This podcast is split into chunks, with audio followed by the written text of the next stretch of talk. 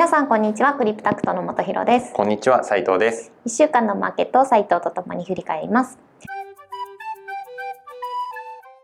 12月第3週分。ちょっと週が明けてしまったんですけれども、ね、あのいそまあお互い時間が合わず 撮影ができなくて本当申し訳ございませんでした。週明けて今日月曜日っていうところで、はい、先週12月第3週かな、はい、のマーケット振り返りにちょっと遅くなってしまったんですが、まあ、日経平均でフラット、はい、で S&P で2%弱ぐらい下がっていて、はい、でまあ、これは金曜日にあのアメリカ市場が下がったっていうところで、その影響を受けて今日まさに今日本も下がっているとい。う流れでして、で先週何あったかなっていうと、うん、まあ、FOMC そうですね。があってでこれその前の先週というか先々週の振り返りで、うん、まあ、そもそもまあどうせ遅かれ早かれテーパリングなり利上げなり起きるの分かってんだから、うん、別にもうどうでもよくないみたいなもう分かってんじゃんみたいな話もちょっとしたと思うんですけど、はい、でただその上で、うん、あのまあ、オミクロンの話もよく分かんないから、うん、まあ今週先週の FOMC の段階では何もしないんじゃないみたいな。そうですねっていうことを僕言ったんですが、まあ、見事大外しでございましてで結果的にはテーパリング加速して、はい、まあ、利上げを来年3回ぐらいできる余地を残すっていうところで、テーパリングの、まあ、加速かな今やってるプログラムの、を、まあ、決定しましたと。はい、でまあおそんなことするんだっていうのは正直驚き、まあとはいえどうせ遅かれからやるんだから、うん、まあどっちでもいいじゃどっちでもいいみたいな、うんうん、っていうところでただそのね利上げ FOMC のアナウンスの後その日上げたんだよねアメリカ株。うんうんうん。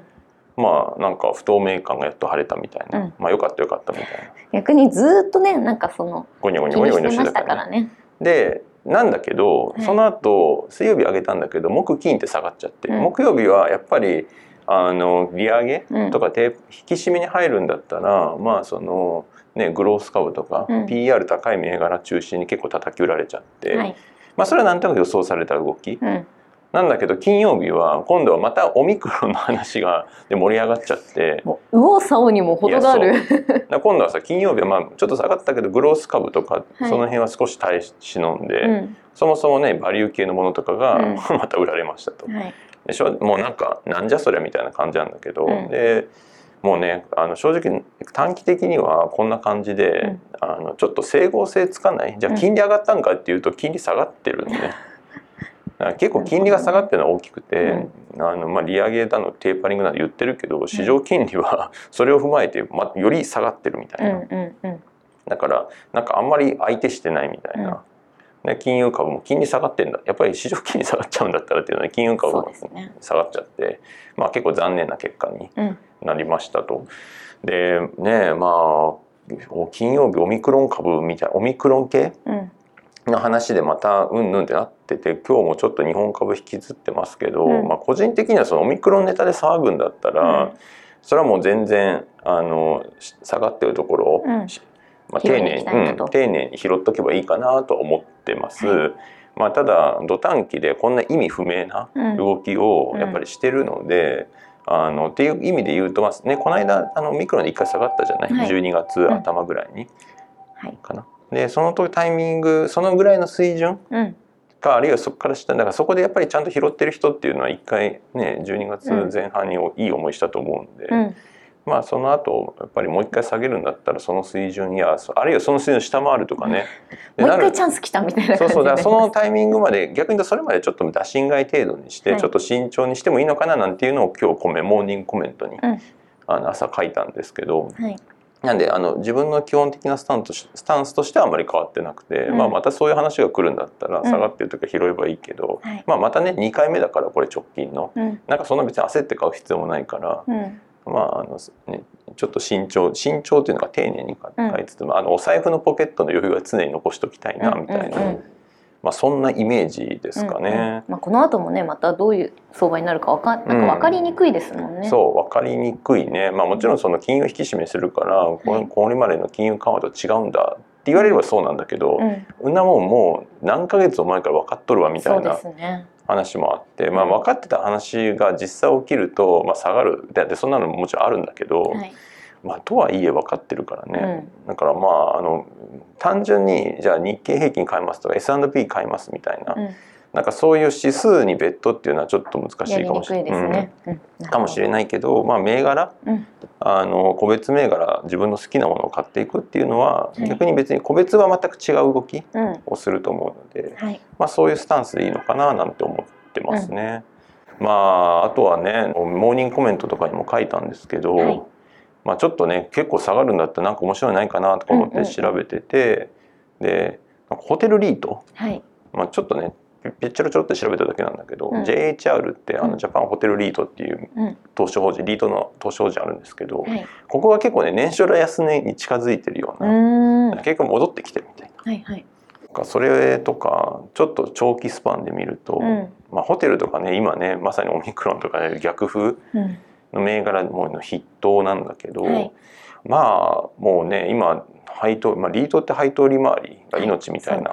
中で、まあ、配当利、まあ、分配正確に分配金利回りですけど、まあ、配当利回りで0.2%ぐらいと、うん、まあ、全然。下がりまくってるっていう。いやもうあの分出せる分配金ないから、別に配当利回り変えるような状況じゃ全くありませんと、はい、まあ、だからそれもあってこんな話も出てオミクロンとか話も出て下がってる。うん。だけど、まあ、コロナ前って3500円とかね。あのまあ利回りで今5万5千円ぐらいかな株価で今から。利回りで言うとまあ67%ぐらいになるようなそんな水準、うん、なのでまあ戻ればそれぐらい払いますみたいな。じゃいつ戻るのみたいなのが結構論点。そこですね、うん、でまあねもう一押し株価が下がるんであれば、まあ、結構面白いかななんて思ってて、うん、まあ、それこそね10%までいかないかもしれないけどコロナ前の水準で10%近い配当利回り出せるぐらいまで株価下がってきちゃうと、うん、まあ、向こう12年、配当はほぼゼロ、まあ、配当利回りで0.1%切るような状態だとしても、3年目3年ぐらいにだから2年後ぐらいから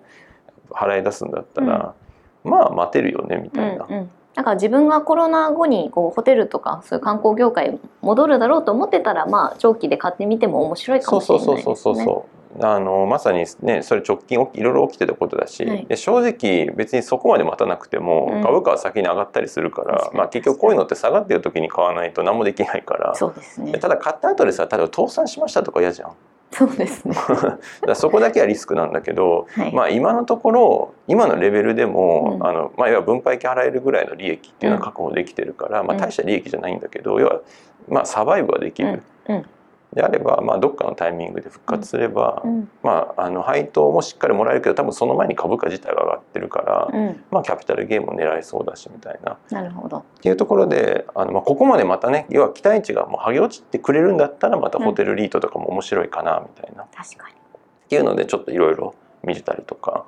してますね。あの2021年も残り10日ということで、うん、あのわずかになってきたんですけれども、ねはい、じゃあ年内にやっておいた方がいいことっていうかまあそんなに？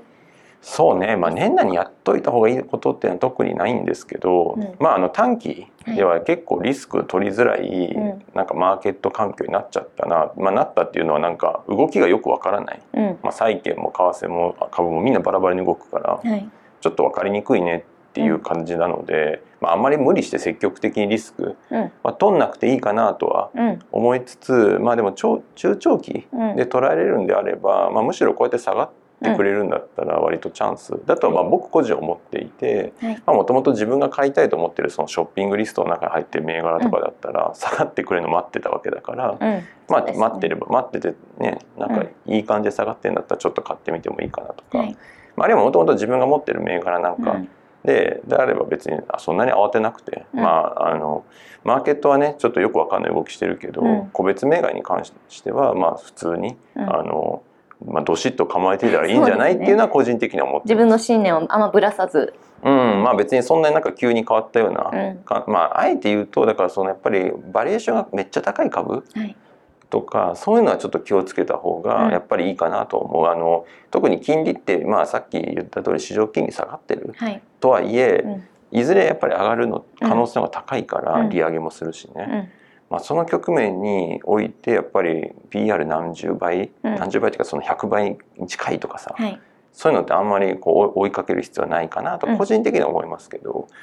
あのまあ個別で勝負してる分にはまあいいのかなと、まあ、日経平均の S&P でっていうなるんだったらちょっとそこはいろいろ考えた方がいいかもしれない、うん、あとはまあ年末に向けてはやっぱりねその税金じゃないけど含み益含み損とかいっぱいあるものを換金化して、うん、あのっていうのはあると思うんで、まあ、その辺はもう粛々とやってれば、っていうのはあんまり動じてはないというのか、まあ、そんな感じですね。はい、はい、じゃああの今週も頑張りましょうということで 面白いと思っていただいたらいいねやチャンネル登録もよろしくお願いします。